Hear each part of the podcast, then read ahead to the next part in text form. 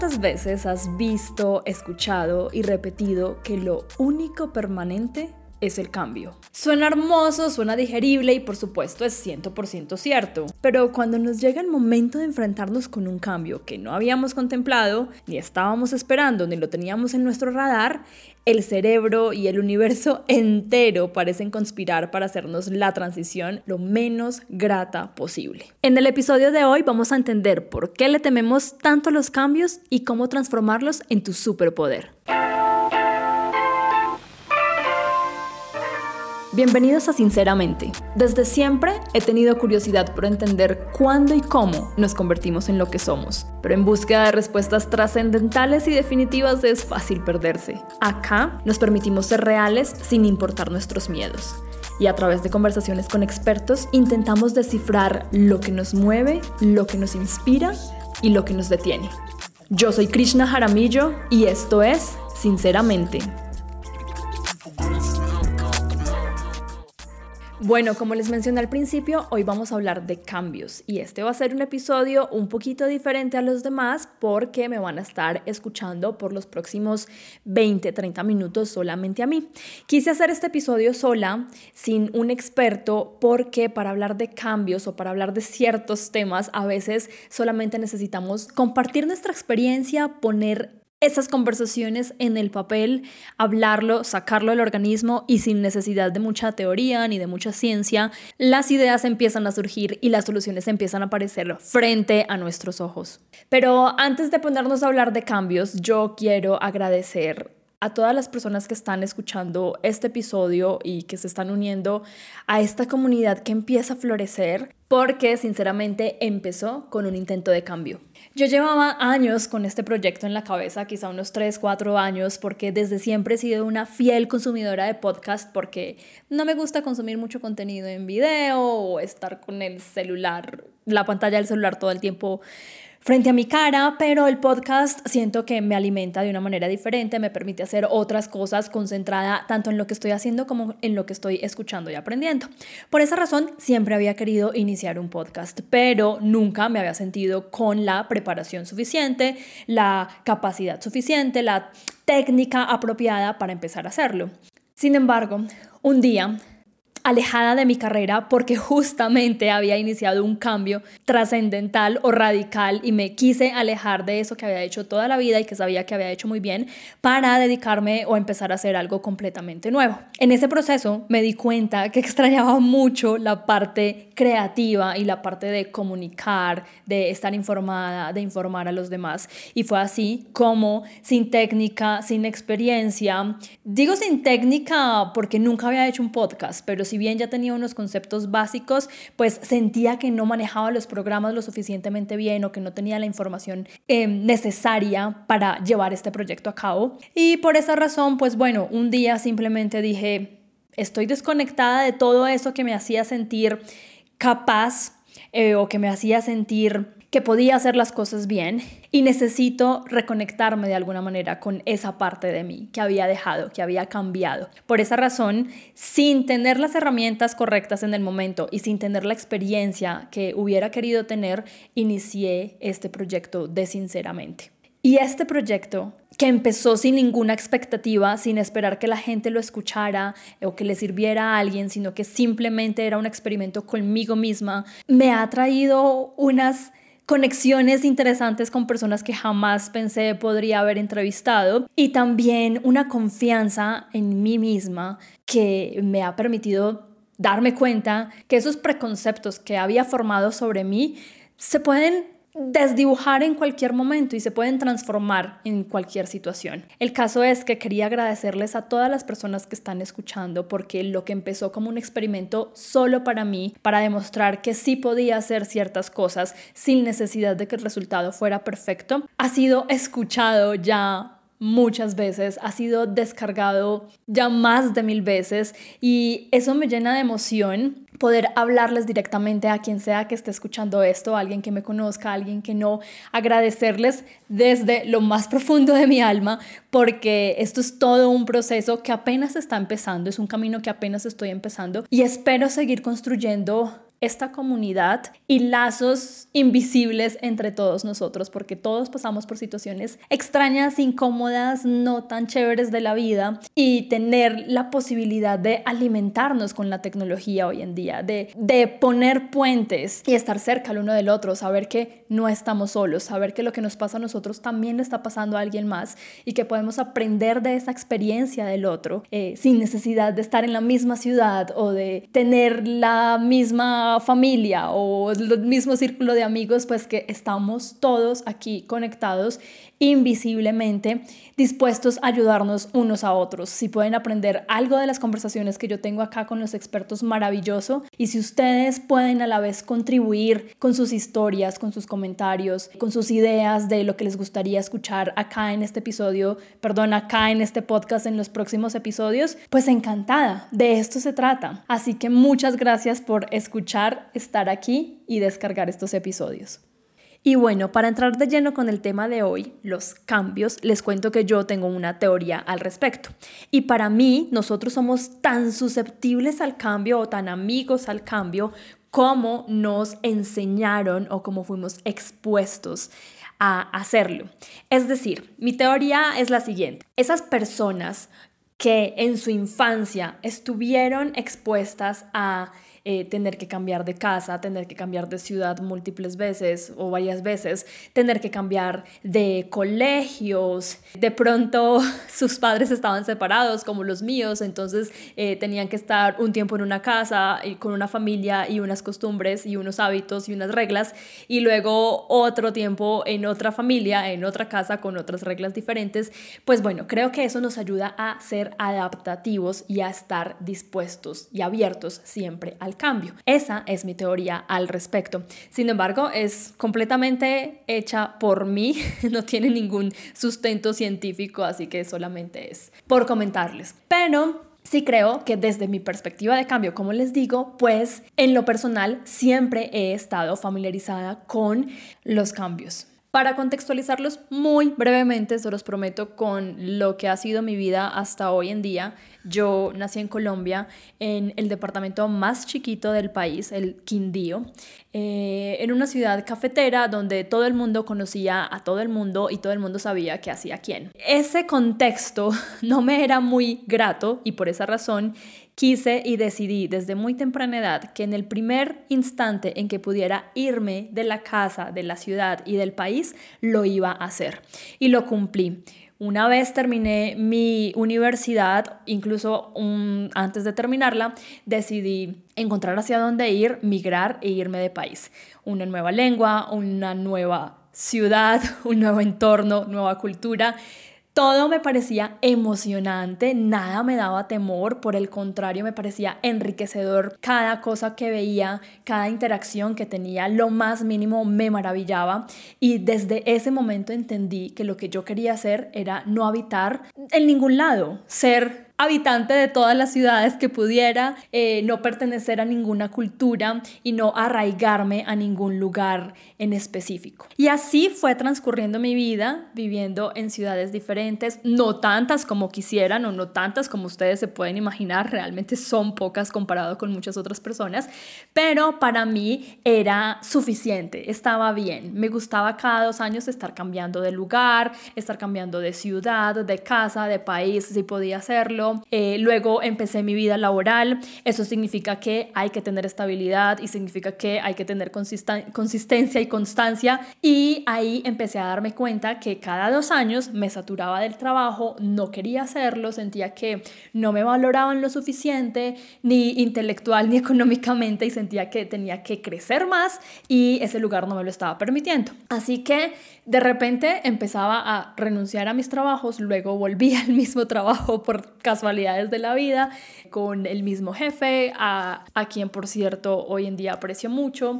En fin, la vida siempre me estaba poniendo cambios y si no me los ponía al frente, yo los buscaba o los justificaba de una manera. Esos cambios me llevaron nuevamente a un cambio de país, en donde de repente las cosas empezaron a funcionar maravillosamente. Alcancé un estado de comodidad tan grato que ya podía trabajar desde mi casa sin moverme, incluso antes de la pandemia ya lo estaba haciendo. Entendí que podía generar dinero desde la casa sin tener que movilizarme, como les digo. Podía elegir o tenía capacidad de elegir más los lugares que habitaba, como la casa, eh, las cosas que tenía la casa, cosas simples, cosas básicas y cosas banales, pero que me empezaron a hacer sentir cómoda tan cómoda que dije, ya no es necesario más cambios. Porque si la vida va a continuar así de aquí en adelante, me parece que ya está bien. Estoy satisfecha con eso. Que vaya evolucionando de la manera que tenga que evolucionar lentamente, pero estoy tranquila con el resultado actual. Y así pasaron cuatro años hasta que, tarán, un nuevo cambio llegó. y este cambio fue completamente no planeado, no planificado. Si bien sabía que iba a ser un poco necesario, fue un cambio que no planifiqué en ningún momento y fue un cambio que me sorprendió y más que todo un cambio que no deseé o no planifiqué yo. Y aquí viene un punto que yo en mi intento de entender un poco mejor los cambios estuve analizando, de nuevo esto es solamente análisis mío, no tiene ningún sustento psicológico o científico, pero considero que hay tres categorías para hablar de los cambios o tres formas de identificar los cambios.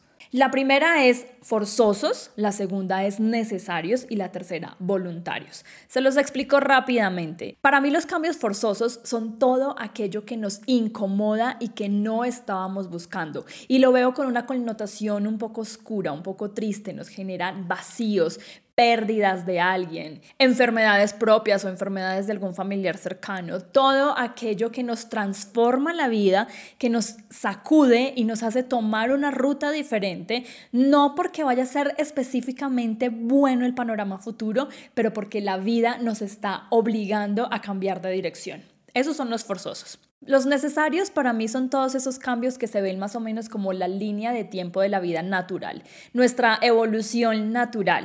¿Eso qué significa? Significa que, ok, vamos a empezar a trabajar, eso implica mudarnos de casa, irnos del lugar de nuestros padres, eh, cambiarnos de ciudad independizarnos, vamos a empezar una nueva familia. Entonces eso significa dejar mi libertad, dejar de vivir sola y empezar a compartir mi espacio con alguien más. O por el contrario, aceptar el fin de una relación y tener que volver a mi independencia y volver a reconocerme en mi vida en soledad. Son todas esas evoluciones naturales que vamos teniendo a lo largo de la vida. Si bien no van a ser traumáticas para nosotros, son necesarias en el punto que lo hacemos de manera natural.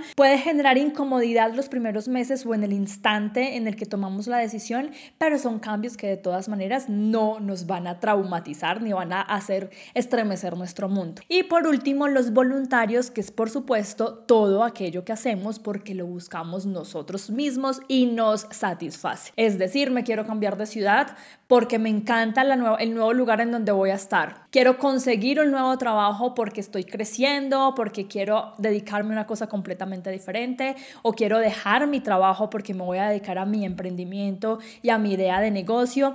Todos esos son nuevas rutas y nuevos caminos que estamos tomando de manera voluntaria. Entonces, si lo analizamos, si damos una mirada hacia nuestro pasado, hacia el último año, la última década o realmente toda mi vida, vamos a darnos cuenta que queramos o no, siempre estamos en el proceso de los cambios. Algunos son forzosos, otros son necesarios, otros son voluntarios, pero siempre estamos en torno a ellos. No existe una manera de quedarnos estáticos en el tiempo y estáticos en las situaciones o las condiciones de vida. Estuve investigando y hay una evidencia que me sorprendió porque realmente es tan simple pero tan real que con seguridad nos va a cambiar la perspectiva de la manera como vemos los cambios. Es que para nosotros al momento de enfrentarnos con un cambio va a ser mucho más fácil ver lo que estamos perdiendo que lo que estamos ganando.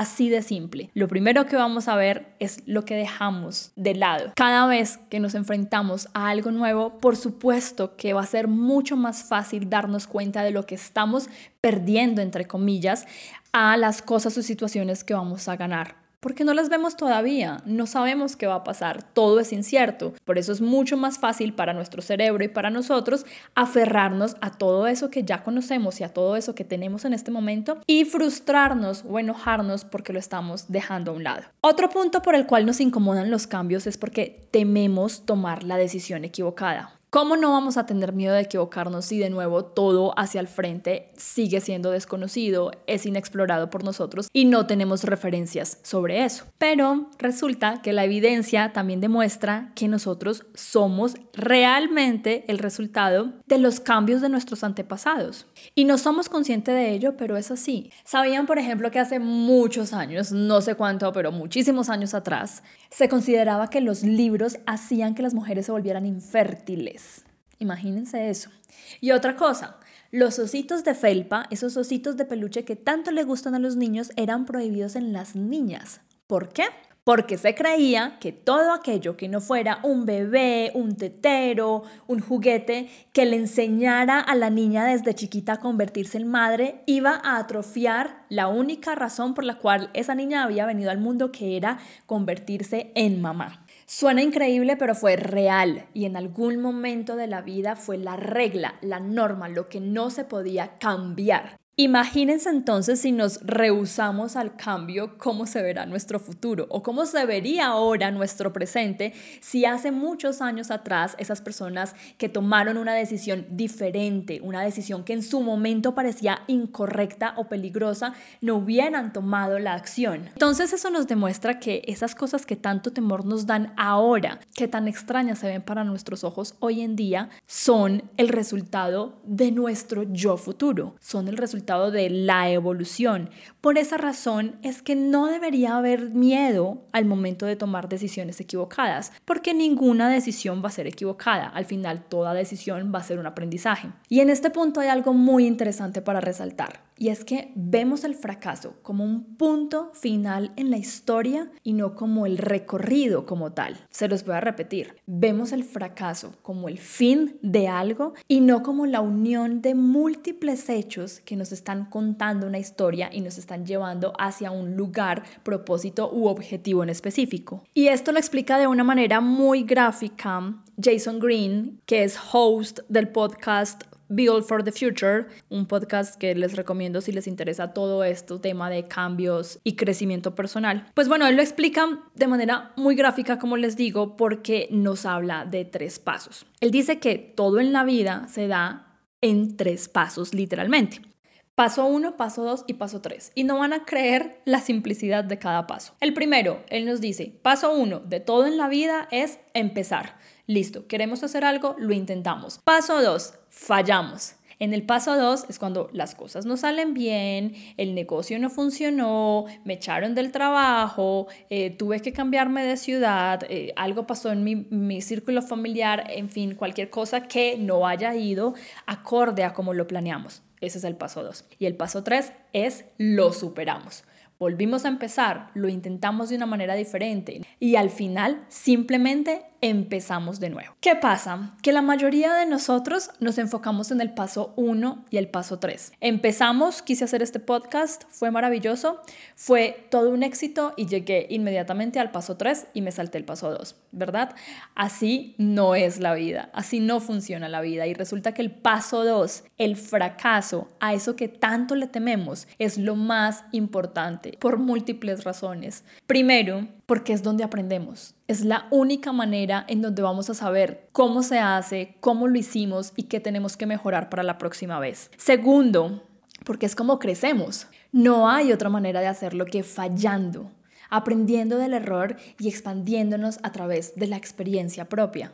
Otro punto importante del paso 2 es que es la manera como empatizamos con los demás. Literalmente, la gente nos quiere, la gente nos admira, la gente nos busca por el paso 2, porque ellos quieren saber cuál fue nuestro paso 2 para saber qué pueden aprender de ahí, para saber qué errores cometimos nosotros que ellos puedan evitar, para conocer nuestro lado humano y nuestro lado vulnerable, nuestro lado frágil, en definitiva, nuestro lado real.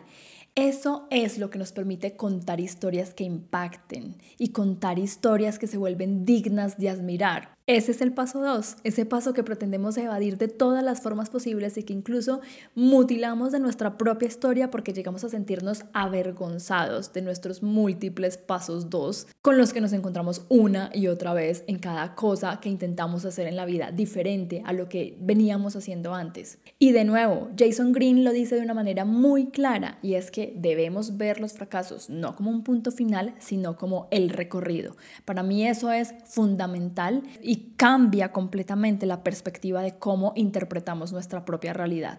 Y está clarísimo, es que la única manera de que tu fracaso sea life ending o que termine con tu vida es que literalmente vayas a hacer lo que vayas a hacer, termines sin vida.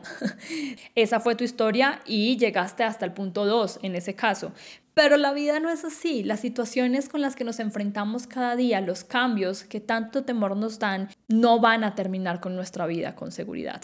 Por supuesto, a menos que sea un cambio forzoso, como mencionábamos, cuando son temas de salud o temas que de verdad se salen de nuestro rango de acción, pero no con la cotidianidad, no con esas cosas tan simples a las que a veces les tememos, como iniciar una familia, tener hijos o no tenerlos, cambiar de trabajo, irme por algo completamente nuevo, experimentar nuevas amistades, nuevas conversaciones en nuevos entornos. Todas esas cosas que nos hacen sentir incómodos son, por supuesto, puesto parte del crecimiento y parte de la narrativa, son parte de la historia, no es el punto final, es simplemente parte de la historia. Así que miren en realidad cómo es de práctico tener esta nueva perspectiva del fracaso, no como el punto final, sino como la línea de sucesos que cuentan nuestra historia, que forman una identidad que solo nos va a pertenecer a nosotros y que al final va a conducir al crecimiento por más que nos neguemos a aceptarlo. Otra cosa muy común que solemos pensar y por la cual nos incomodan tanto los cambios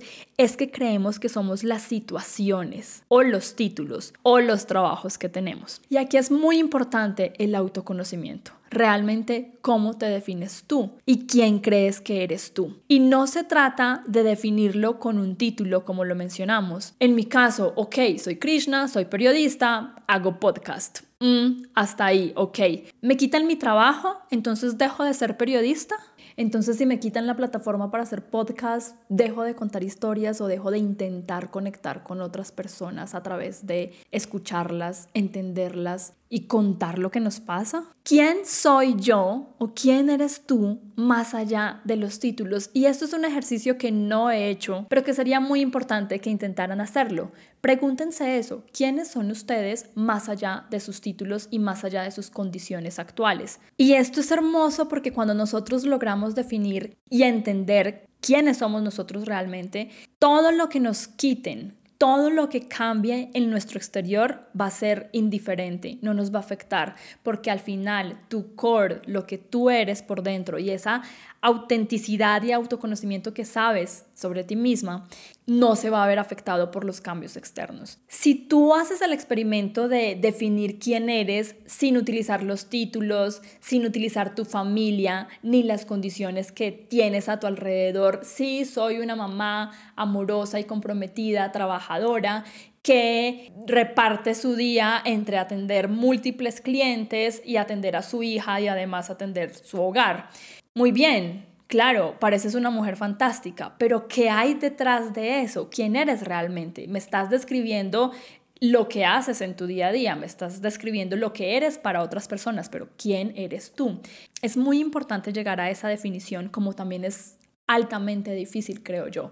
Es entender qué tanto de esa vida que hemos construido y de la historia que nos hemos contado durante toda nuestra existencia es real. Es conocer la diferencia entre lo que significamos para el mundo y para la sociedad y lo que significamos para nosotros mismos. Sí, llámenlo filosófico, complejo, etéreo, tibio, el adjetivo que le quieran poner, pero es la única manera de encontrar la base que ninguna circunstancia, ni persona, ni suceso nos va a arrebatar. No podrá quitárnosla.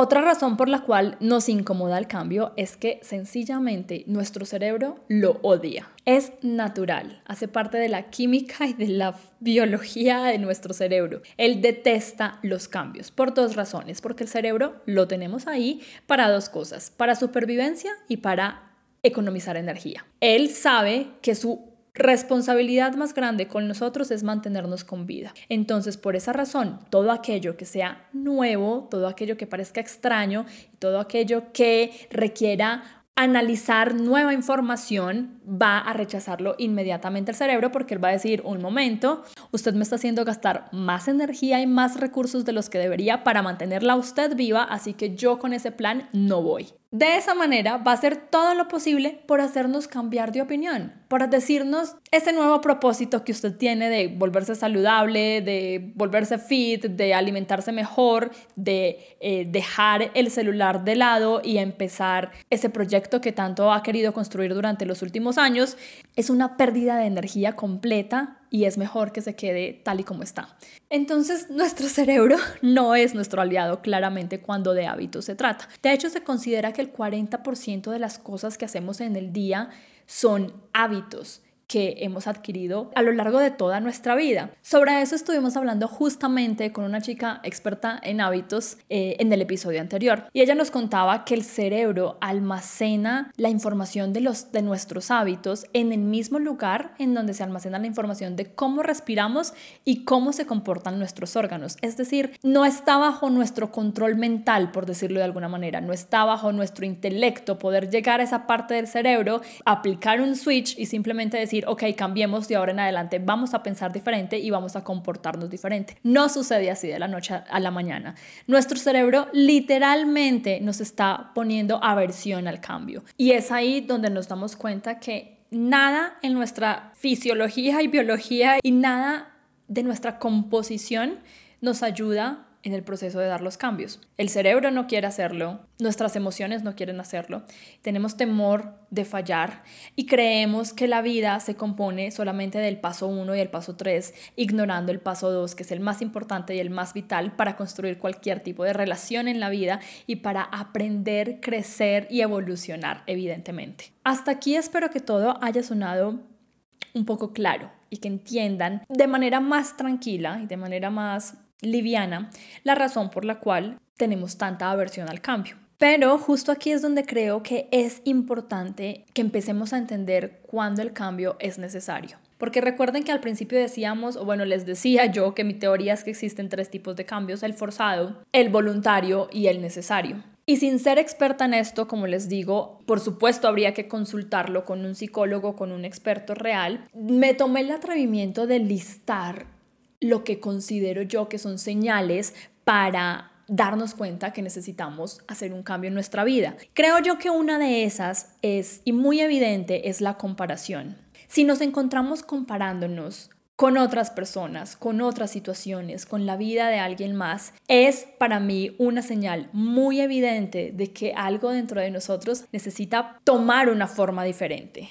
Y recuerden aquí algo muy importante que hemos hablado en episodios anteriores sobre la comparación, y es que nosotros comparamos todo aquello que sentimos es una falencia en nuestra propia vida.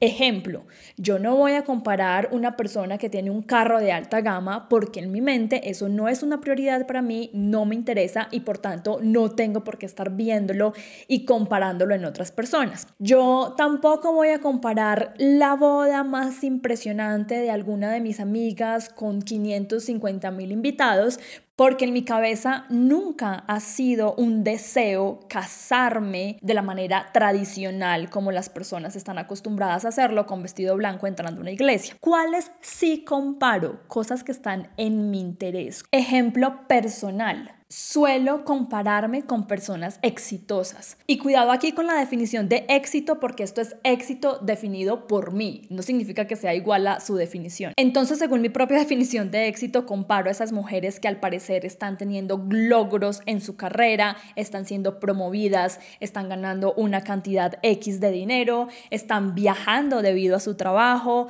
son fundamentales en su labor profesional o en su entorno profesional. Con esas personas a veces me encuentro a mí misma comparándome. O también con mujeres que solo con verlas me doy cuenta que van por la vida sin miedo, sin temor a experimentar nuevas cosas, sin temor a fallar, sin temor a equivocarse, sin temor a qué dirán de mí, sino simplemente teniendo una actitud de experimentar, abrazar y aprovechar cada cosa con la que se encuentren en su camino. Suelo compararme con ese tipo de mujeres porque siento que es lo que me hace falta, que es lo que me haría más feliz, poder comportarme con mayor libertad sin temor a tomar riesgos. Así que es muy importante revisar quiénes son esas personas o situaciones que te están generando incomodidad o esa palabra que a veces no nos gusta mencionar, pero que es bonito si lo vemos de otra manera y con otra perspectiva.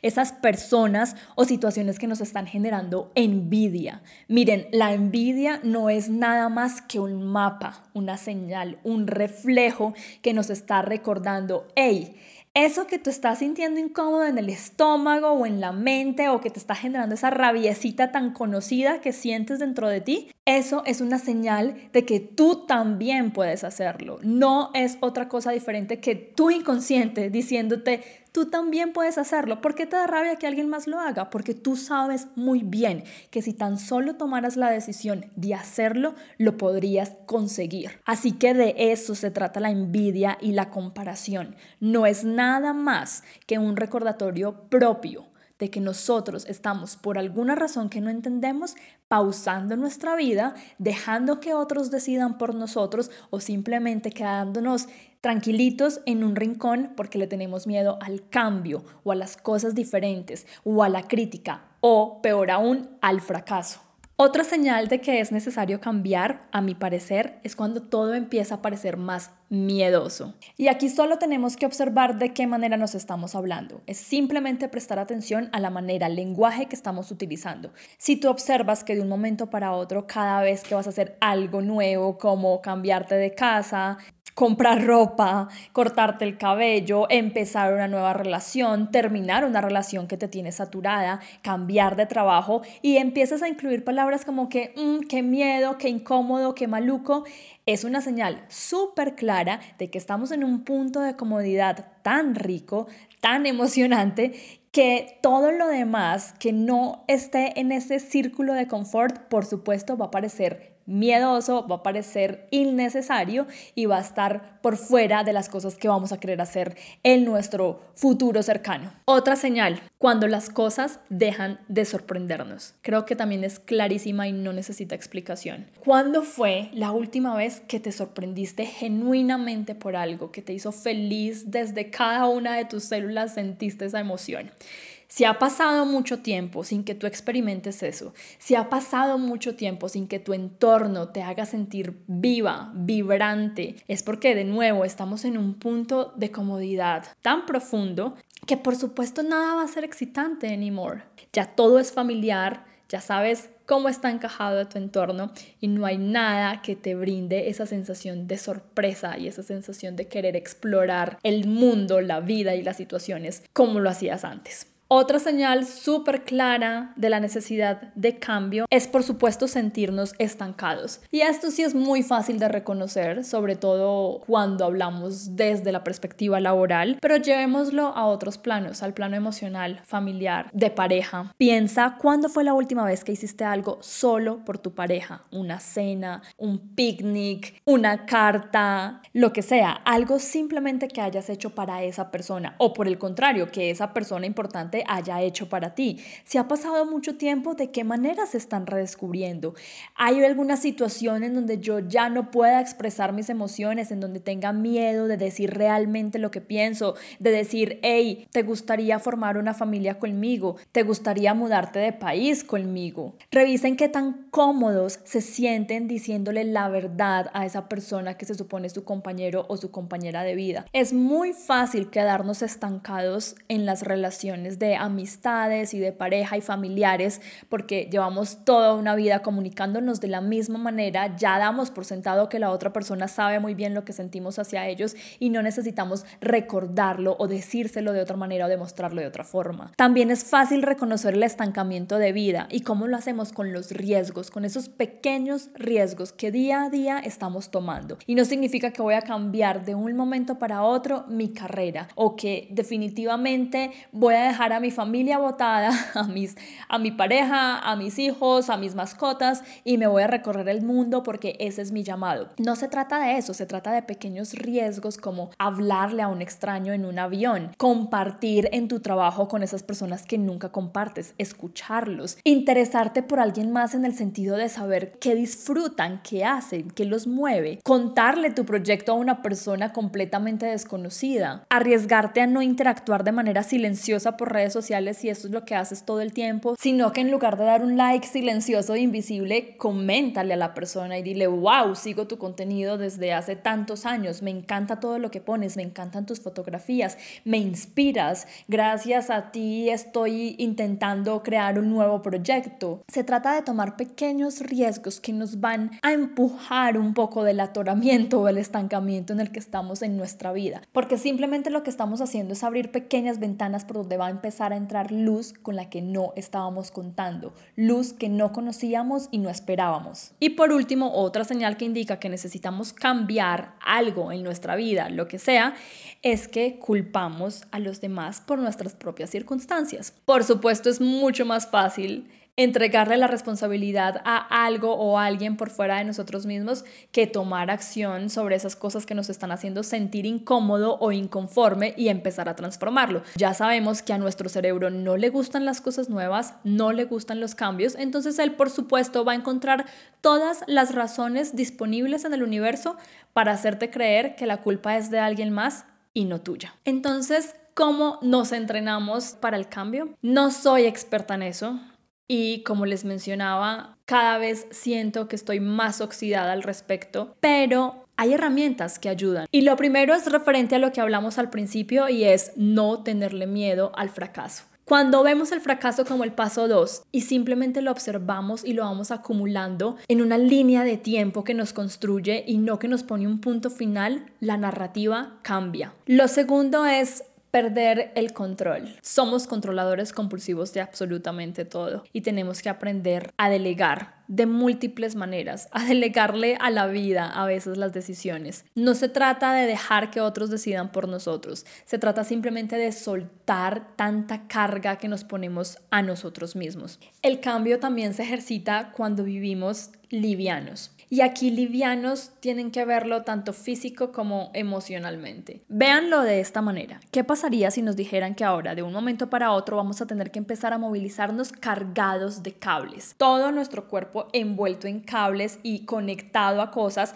con las que vamos a tener que estar cargando de un lado para otro. ¿Podríamos movilizarnos de manera liviana? ¿Podríamos esquivar un carro que viene frente a nosotros? ¿Podríamos subir un andén, subir escaleras, saltar? Cambiar rápido de dirección.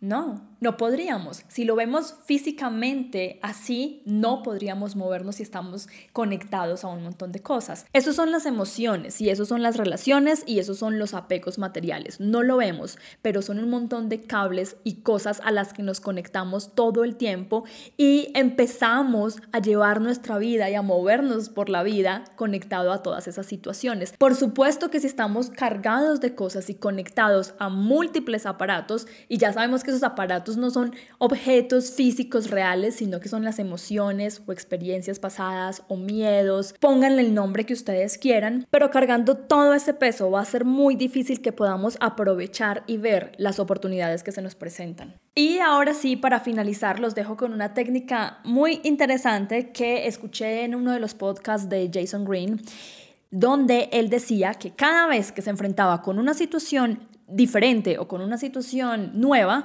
utilizaba una frase y esa frase engaña a nuestro cerebro. La frase que él utiliza siempre es I can't wait for the second time o en español, no puedo esperar por una segunda oportunidad. ¿Qué significa esto? Que sin importar el resultado, estamos listos para volverlo a hacer. Este primer paso es una oportunidad. Es la oportunidad de encontrarnos con el paso 2 del que hemos venido hablando para inspirar a otros, para inspirarme a mí misma y para encontrar las herramientas con las que no contaba antes. Estoy a punto de dar un paso que ya he dado muchas otras veces y que siempre me han traído cosas maravillosas y fantásticas que ni siquiera me esperaba. Pero por primera vez en la vida, no sé si por la edad, no sé si por las circunstancias, me genera temor, angustia y miedo. Pero no queda más que simplemente saltar al vacío y aceptar y entender que somos el producto del cambio. Solamente a partir del cambio es que nos vamos a permitir evolucionar. Así que sí, es incómodo, nos produce dolor de cabeza y muy seguramente fallaremos en los primeros intentos, pero es la única manera de expandiéndonos.